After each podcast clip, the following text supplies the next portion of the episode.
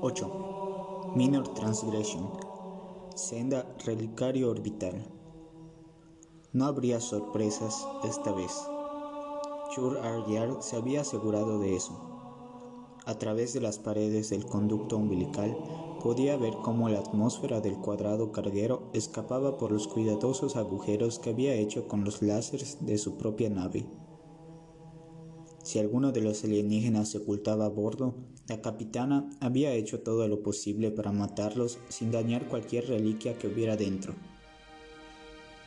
Tras el encuentro sorpresa en el último carguero, Chur Aryar y los otros Kikyars habían registrado a fondo la nave alienígena, pero sin encontrar reliquias. Incluso el luminar del Minor Transgression se había dado por vencido y oscurecido el glifo. Llevada por su frustración, la capitana había decidido destruir el navío, eliminar por completo toda evidencia de su infructuosa transgresión. Se había planteado ordenar al Jurago que llevara a cabo una búsqueda más meticulosa, pero rápido como trabajaba la criatura, no quería permanecer en el mismo sitio mucho tiempo por si acaso la alienígena que la criatura había matado había conseguido de algún modo pedir ayuda sin disparar los sensores de su nave.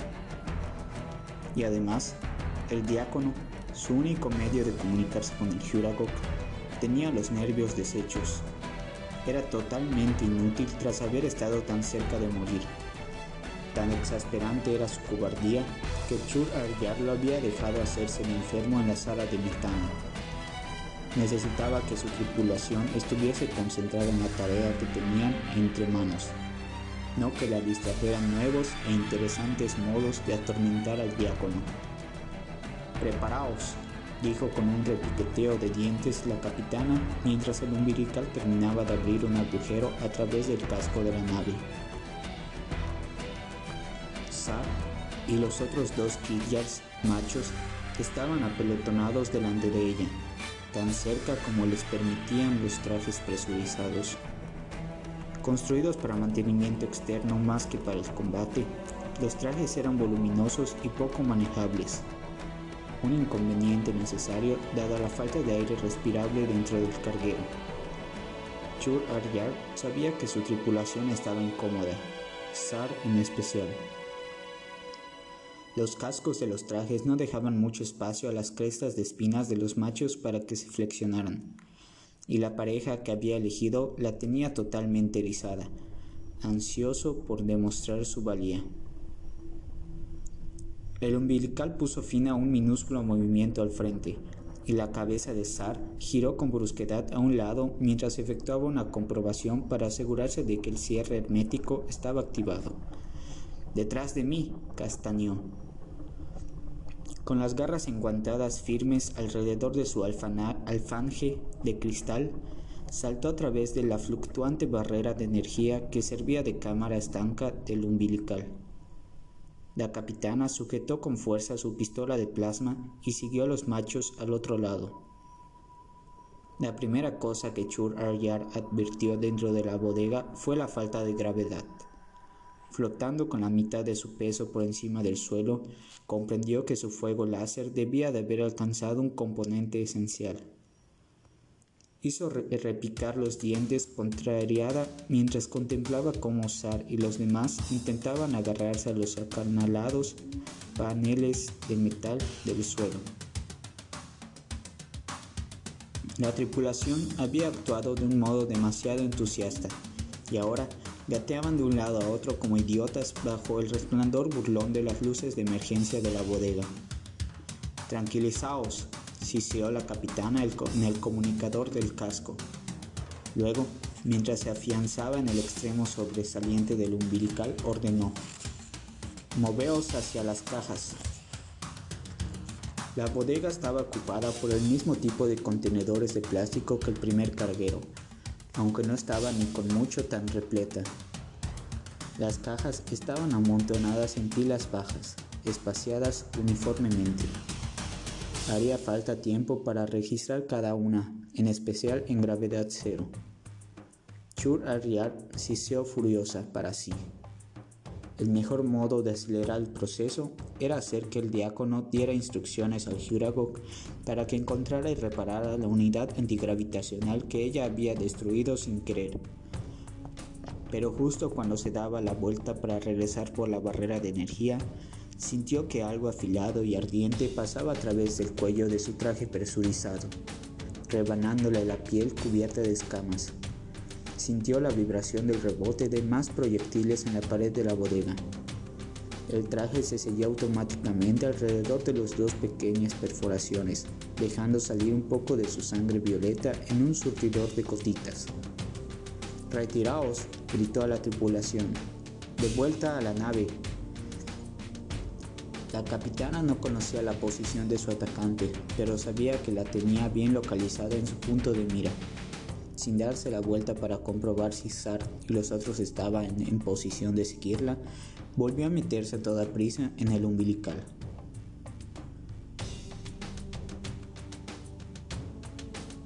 Avery tenía que reconocérselo a la capitana de corbeta Al Signy. La mujer era capaz de planear una operación. Su bien camuflado balandro, el Walk of Shame, había, contenido un pequeño arsenal de armas, algunas de las cuales Avery no había visto nunca. Baen y él habían elegido lo que Al Signy denominó un rifle de combate, un prototipo de cañón largo con una mira óptica. Los dos sargentos mayores habían pensado que la combinación de alcance y precisión del arma sería muy apropiada para las largas líneas de visión entre los montones de cajas del contenedor de carga.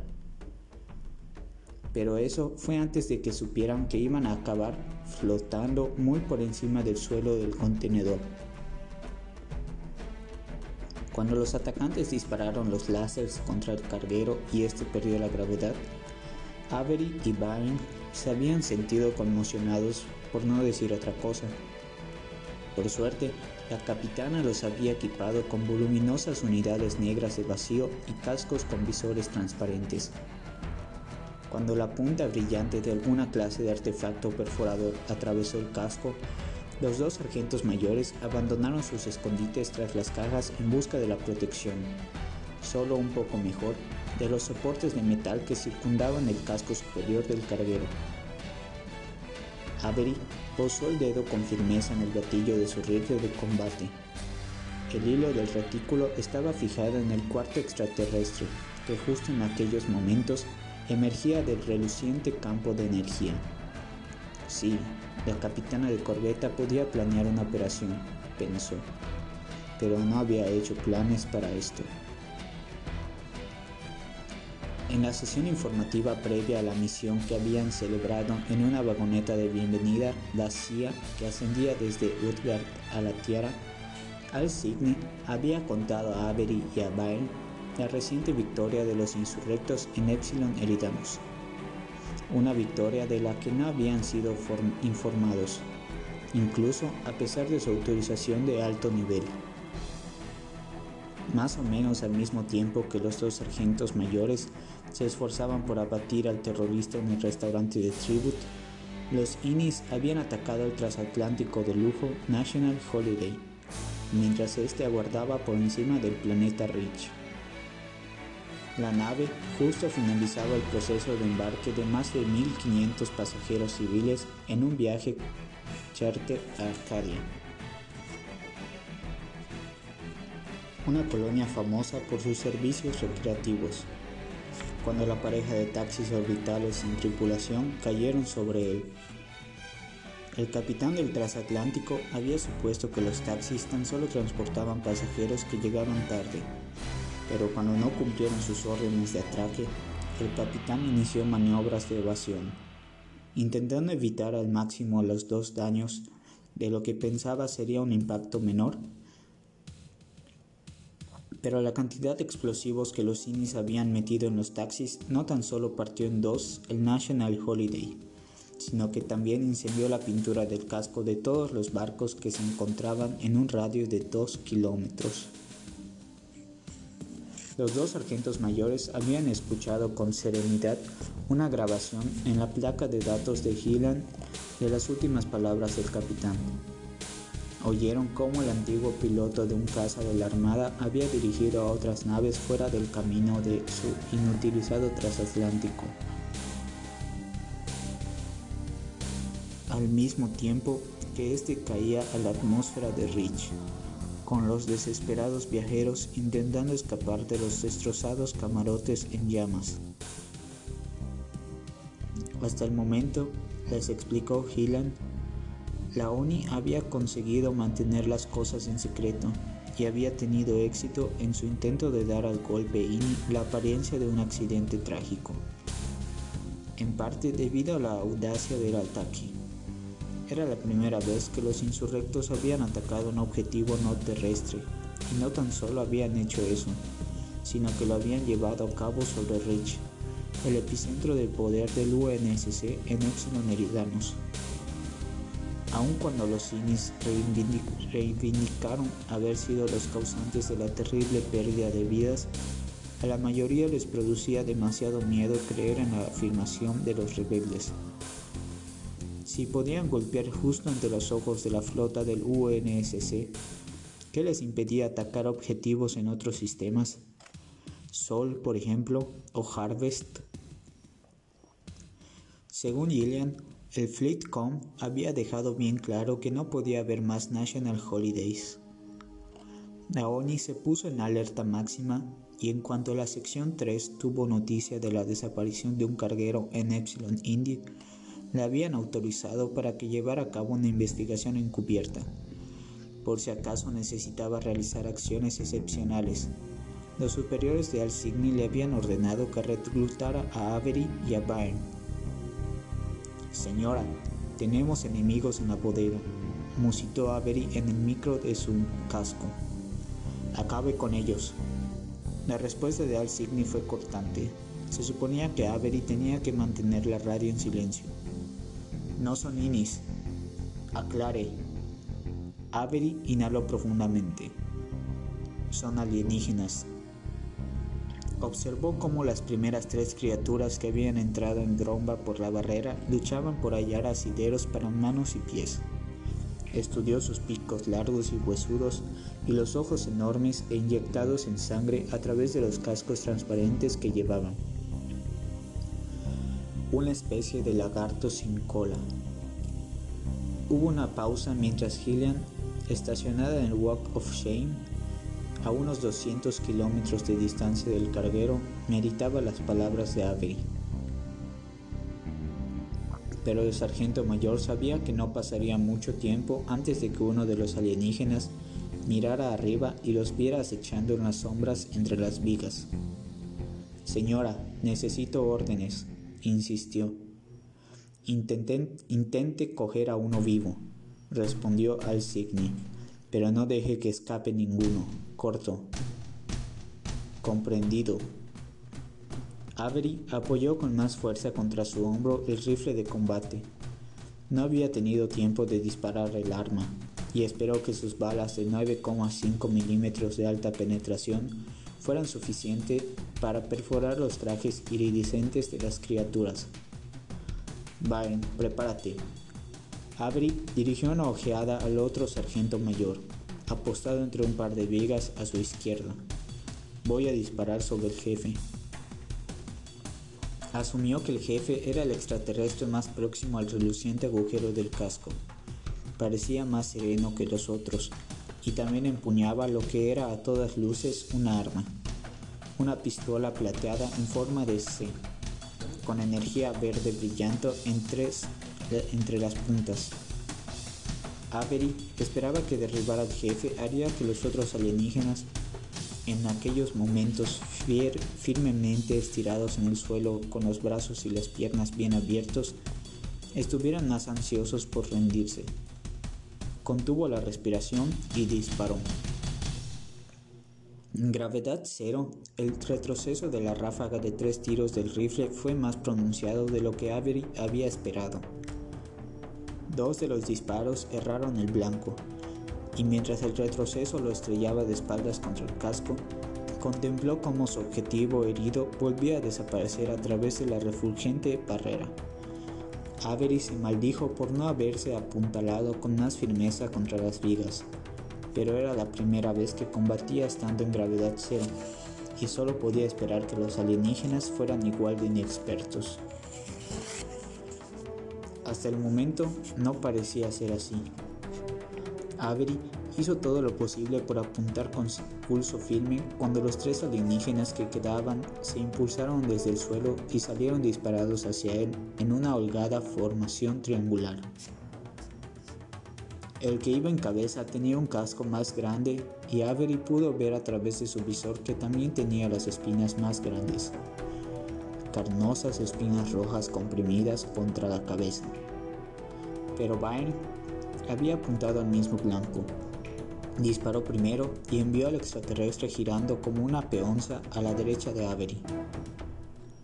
Este no tuvo tiempo de apuntar de nuevo antes de que una de las criaturas que iban detrás chocara contra él mientras lanzaban mandobles con una especie de cuchillo de cristal. Rechazó el ataque con el cañón del rifle al mismo tiempo que los cascos de ambos contendientes crujían al chocar. El casco de Avery empezó a vibrar y por un momento pensó que el visor estaba a punto de hacerse añicos. Entonces miró al extraterrestre a la cara y comprendió que las vibraciones no eran más que la transferencia del silencioso chillido furibundo de la criatura. Avery había inmovilizado el cuchillo contra una de las vigas. El arma poseía energía. Relucía con un intenso fuego rosa y tuvo la seguridad de que despacharía en un santiamén su traje presurizado, por no mencionar la carne que había debajo. Con la mano libre, el extraterrestre intentó arañar el cuello y los hombros de Avery, pero los guantes eran voluminosos y no podían causar auténtico daño. Avery bajó el brazo y desenfundó una pistola M6 que había elegido del arsenal de Al Sidney.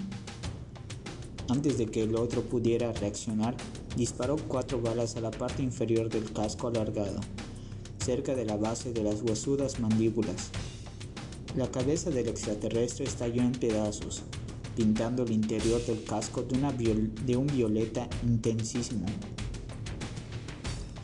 Avery empujó a la criatura de vuelta abajo en dirección al suelo del contenedor al mismo tiempo que Byrne abría fuego a su izquierda pero este también tenía dificultades para recuperarse del primer disparo, y el tercer extraterrestre lo alcanzó justo en el vientre, haciendo que soltara el rifle. Mientras el arma rebotaba en el suelo y giraba sobre sí misma fuera de su alcance, el extraterrestre hundió el cuchillo en el muslo izquierdo de Byron. La criatura debió de pensar que solo hacía falta perforar el traje de Byrne para matarlo y podría haber tenido éxito de no ser por el diseño compartimentado del traje. A la vez que Byrne extraía el cuchillo de la pierna, el agujero se llenó de espuma selladora amarilla. El extraterrestre sacudió con fuerza los brazos. Avery pensó que para intentar volver a clavar el cuchillo. Pero cuando el arma empezó a emitir pulsaciones con una luz rosada, comprendió que la criatura en realidad intentaba escapar provocando una detonación. Desastre del arma, gritó Avery. Va a estallar. Byrne clavó el cuchillo en el abdomen de su atacante y lo lanzó de una patada por donde había venido. La criatura tiró con desesperación de la hoja, pero Byrne la había hundido hasta el fondo. En menos de un segundo estalló en un brillante fogonazo rosa. Diminutos fragmentos húmedos salpicaron el visor de Avery igual que nieve fangosa.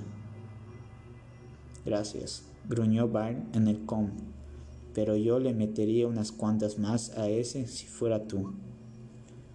Avery miró a su derecha. El primer extraterrestre al que había disparado Byrne había conseguido pasar un brazo alrededor de una abrazadera transversal y detener su marcha lateral. La criatura tenía la cabeza ladeada en dirección a Avery y lo miraba fijamente con un ojo. La ráfaga de Byrne le había alcanzado el brazo libre por debajo del hombro, pero el extraterrestre había conseguido mantener sujeto el cuchillo y se preparaba para efectuar un lanzamiento. Avery colocó el torso de la criatura directamente en la mira de hierro en forma de V de su pistola. Pudo ver cómo las carnosas espinas se congestionaban al llenarse de sangre oscura. El ser abrió las mandíbulas, mostrando dientes afilados como cuchillas. Encantado de conocerte, dijo Avery frunciendo el entrecejo. Luego vació el cargador de 12 balas del M6 en el centro del pecho del extraterrestre. Los impactos hicieron que el brazo se soltara y lo enviaran dando volteretas hacia el extremo opuesto del contenedor de carga. Voy tras el otro. Avery plantó las botas con firmeza en el casco. Te cubriré, ofreció Byrne. Avery le lanzó una mirada muy seria. Si esa hoja rebanó una arteria, la espuma no aguantará. Quédate quieto, regresaré enseguida. Dicho eso, salió a toda prisa en dirección a la barrera. Johnson, dijo Gillian, tiene diez minutos.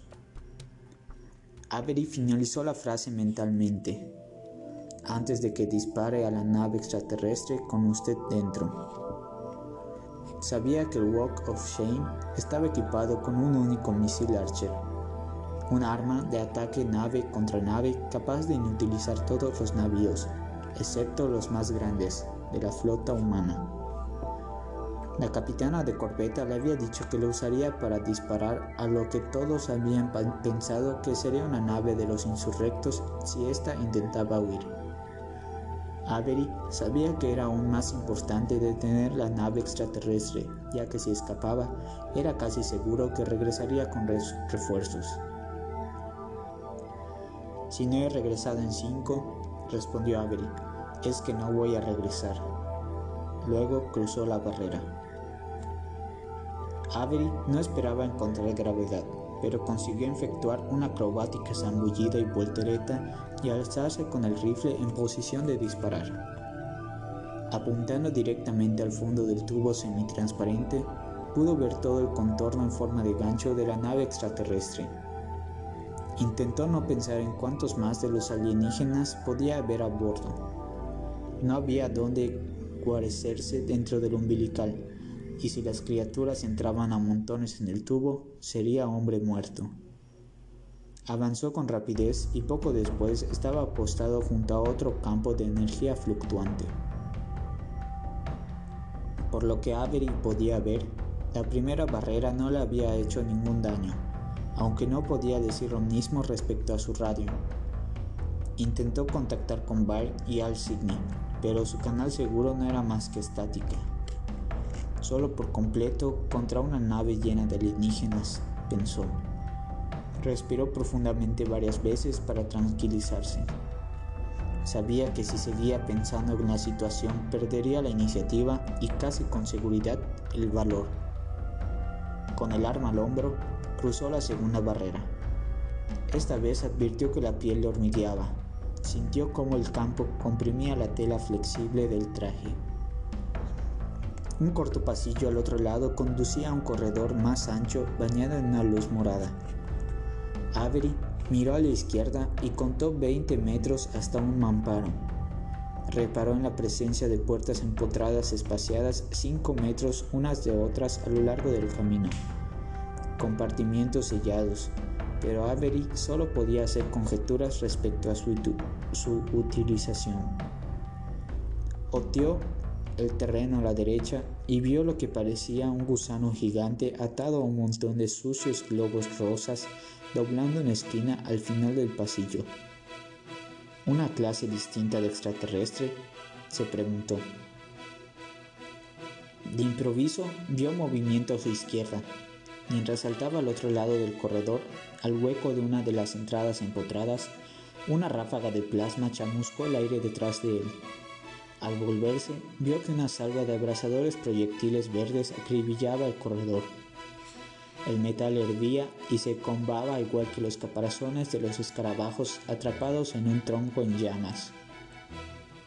Avery no tenía intención de sacar la cabeza. En su lugar, asomó el rifle de combate por la esquina del hueco y disparó hasta que el cargador de 60 balas se agotó. El fuego enemigo había cesado. Avery esperó haber alcanzado a su blanco, no haberlo obligado tan solo a ponerse a cubierto. Desde luego, solo había un modo de averiguarlo. Echó el rifle atrás y cambió el cargador por uno nuevo. Luego contó hasta tres y giró sobre los talones al interior del pasillo.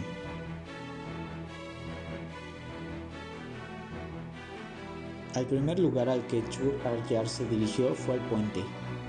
Desde allí podía desconectar el umbilical y poner en marcha el motor de la nave. Escapar antes de que cualquiera de sus atacantes subiera a bordo. Pero mientras se quitaba el casco y se desprendía de los poco prácticos guantes, comprendió que todos sus planes habían ido al traste. El aire dentro del puente atestaba emisiones gaseosas de Hurabrook y los circuitos que conectaban el luminar a los circuitos de transmisiones del Minor Transgression habían sido reparados. Mientras avanzaba con sigilo en dirección al artefacto piramidal, vio que éste transfería un informe completo de todas las reliquias del mundo alienígena al Ministerio de la Tranquilidad. Diácono, Sisio, traidor.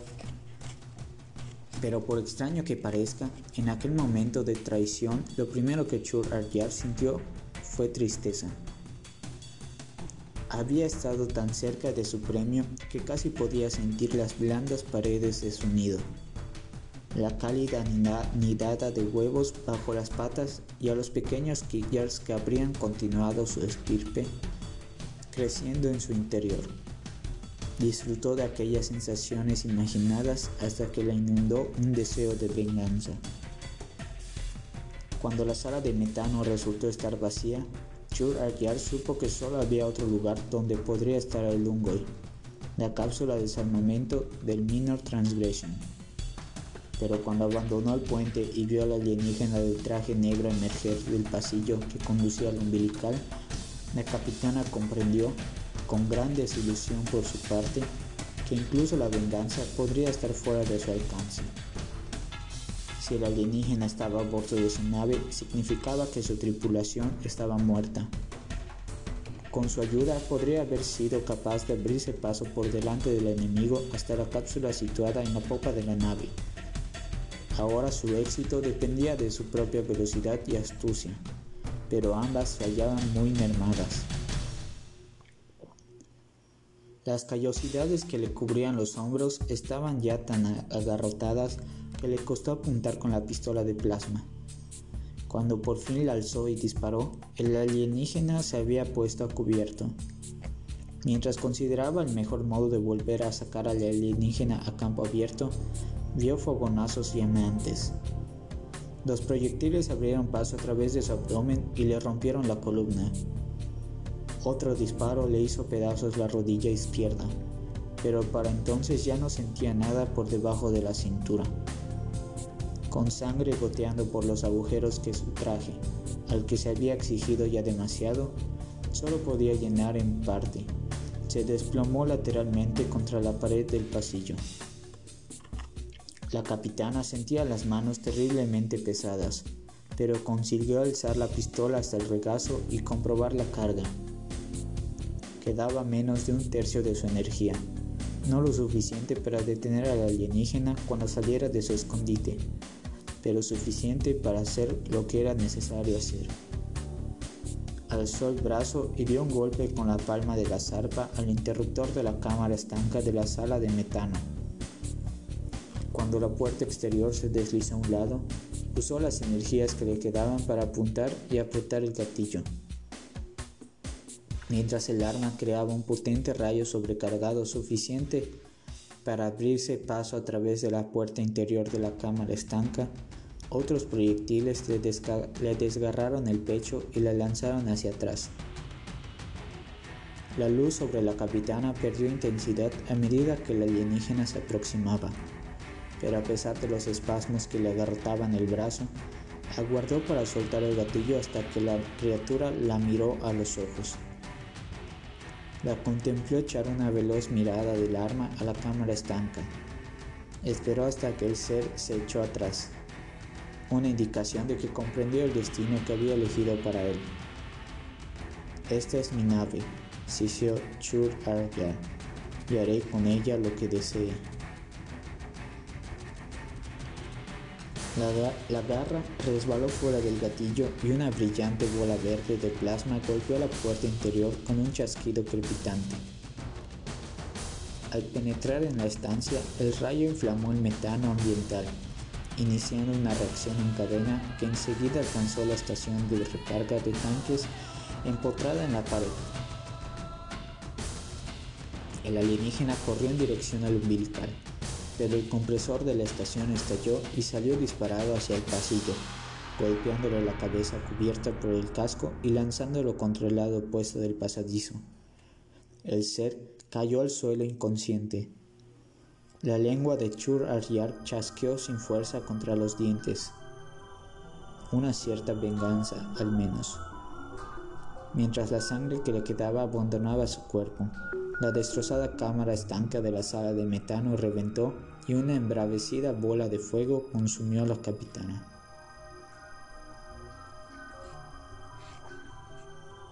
Dada sintió la explosión antes de oírla.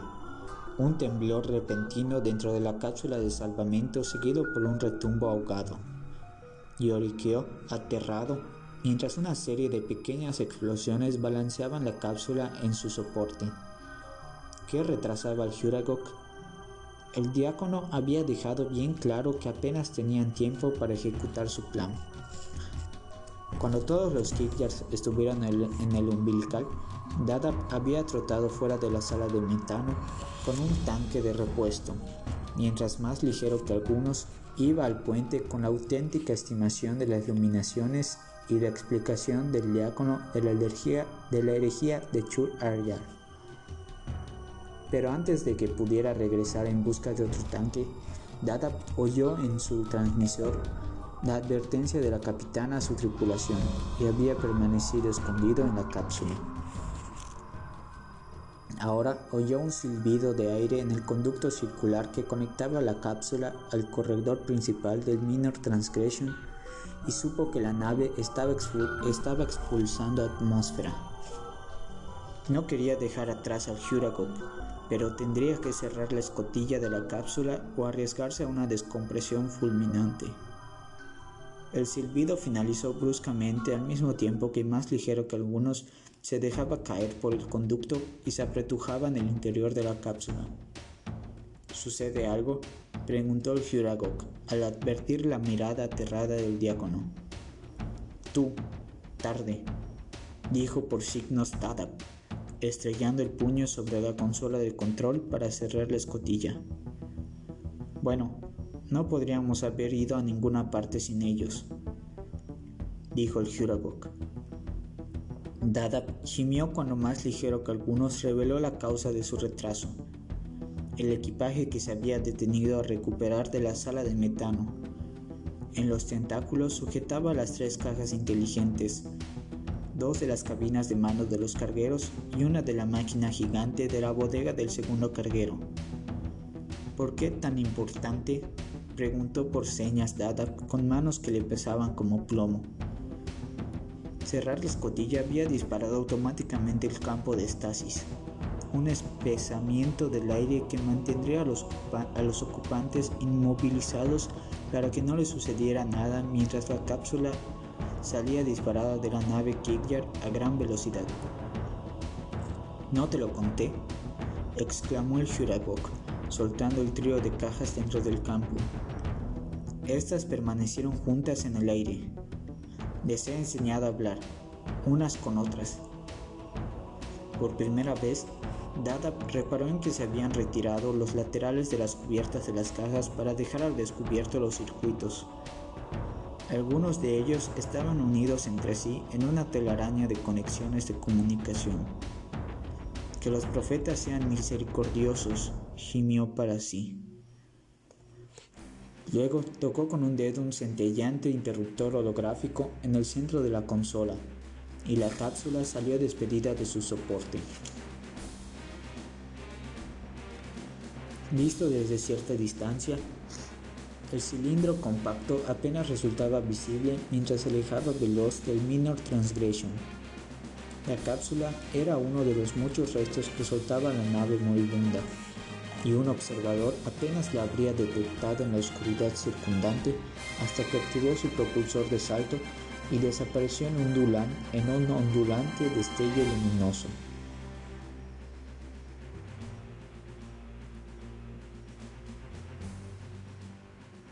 Jenkins apuntó en una trayectoria baja, la frente perlada de sudor. Tumbado boca abajo, el brazo izquierdo apretado contra el soporte de su MA5. El blanco a 300 metros era pan comido. Cinco balas, cinco impactos. Jenkins sonrió de oreja a oreja. Hasta el día anterior jamás había sostenido un arma. Hoy no podía dejarla.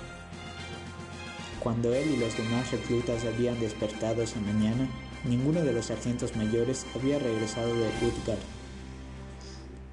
El capitán Ponder no brindó ninguna explicación. Se limitó a mantener ocupados a los dos pelotones limpiando basura de los alrededores de la guarnición y en otras tareas que les impidieran estar ociosos. En ausencia, en ausencia de Byrne, envió a Jenkins, Forcell, Wick y Anderson al campo de tiro para empezar su adiestramiento, confiando su seguridad al ordenador del campo. El ordenador estaba conectado inalámbricamente a las armas de los reclutas y podía bloquear los gatillos en cualquier momento. Pero sobre todo la máquina se dedicó a anunciar con voz áspera los blancos y los fallos en una cómica, cómica aproximación a la voz de un instructor. Wick y Anderson acumularon una puntuación básica y luego regresaron al barracón. Ninguno se había apuntado a la milicia para aprender a disparar. El padre de Wicks poseía el negocio más importante de exportación e importación de Harvest. El de Anderson era el comisionado de la lonja de mercancías. Ambos vivían en Utgard y sentían el mismo desprecio por las granjas que posibilitaban la prosperidad de sus familias.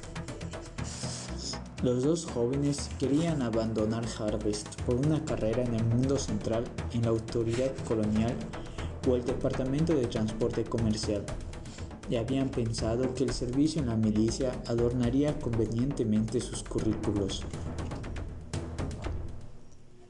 Jenkins también veía a la milicia como su billete para abandonar Harvest un modo de escapar de los miles de hectáreas de cereales que como el mayor de tres hijos estaba destinado a heredar.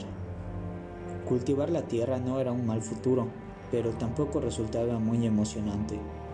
Y era por eso que, aunque cuando los sargentos mayores lo aterrorizaban, Jenkins deseaba con todas sus fuerzas ser ellos, un soldado de verdad. No debido a todas no debido a un patriotismo profundamente arraigado, sino a la vida aventurera que imaginaba como marine del UNSC. Sus padres jamás lo perdonarían si se saltaba a la universidad para alistarse, pero con un historial de servicio en la milicia tendría un pie dentro de la escuela de candidatos oficiales después de graduarse. Su historial no tendría muy buen aspecto si no sabía disparar Así, que después de que Wick y Anderson se marcharan, él permaneció en el campo de tiro con Forcell. La primera impresión que había tenido Jenkins del alto y callado recluta, pensó que Forcell tenía considerablemente más músculos que cerebro, cambió muy deprisa. Cuando Jenkins tuvo problemas para reajustar la mira de su rifle, asegurarse de que su precisión ajustando la mira de acuerdo con la elevación y la fricción del viento Forcell le había ofrecido ayuda. Cuando los disparos de Jenkins erraban el blanco, Forcell le proporcionaba buenos consejos sobre cómo hacer que tomaran la dirección adecuada. Y cuando Jenkins preguntó a Forcell cómo sabía tantas cosas sobre disparar, el rubio recluta de cuello grueso miró en dirección al trigo que susurraba más allá de los blancos más lejanos y dijo, Me limito a observar el viento. Así que Jenkins también empezó a observarlo, y pronto los dos reclutas estuvieron igualados en sus dianas. Pasaron el resto del día tomándose el pelo mutuamente respecto a los fallos y felicitándose por los blancos, imitando al bronco ordenador del campo de tiro, que era demasiado simple para protestar. La diversión prosiguió hasta que el capitán Ponder apareció entrada la tarde. Llevaba una pistola M6 y un montón de cajas de cartuchos. Jenkins intentó no quedarse mirando al capitán cuando éste inició sus prácticas de tiro, pero no pudo evitar advertir que el capitán parecía oxidado, que al brazo ortopédico le costaba mantener firme el arma. En un momento dado, a Ponder se le cayó un cargador e intentó torpemente atraparlo antes de que repiqueteara contra el suelo de tablas del campo de tiro pero al, cabo de poco disparaba ya grupos de proyectiles bien pegados unos a otros contra blancos situados a 50 metros y cambiaba cargadores con absoluta precisión. Jenkins y Forcell se quedaron sin munición mucho antes que el capitán, pero aguardaron con paciencia a que terminara, pusiera el seguro su arma y comprobara los blancos de los jóvenes en la pantalla del ordenador del campo. Recluta, esos son resultados de un tirador de primera. Jenkins sintió que se le sonrojaban las enjutas mejillas. Gracias, señor. Luego reunió el valor para hablar con franqueza. Cuando deje la escuela, me gustaría alistarme en los marines, tener una oportunidad de disparar de verdad. Jenkins se calló, a la vez que su entusiasta sonrisa se desvanecía ante la mirada impasible del capitán. Lo siento, señor. No. Eso es tener un buen temple, dijo Ponder, resistiendo el impulso de mirar al cielo, hacia la nueva amenaza que sabía que había llegado. Si quieres disparar, tendrás tu oportunidad. No tuvo el valor de añadir, muchísimo antes de lo que crees.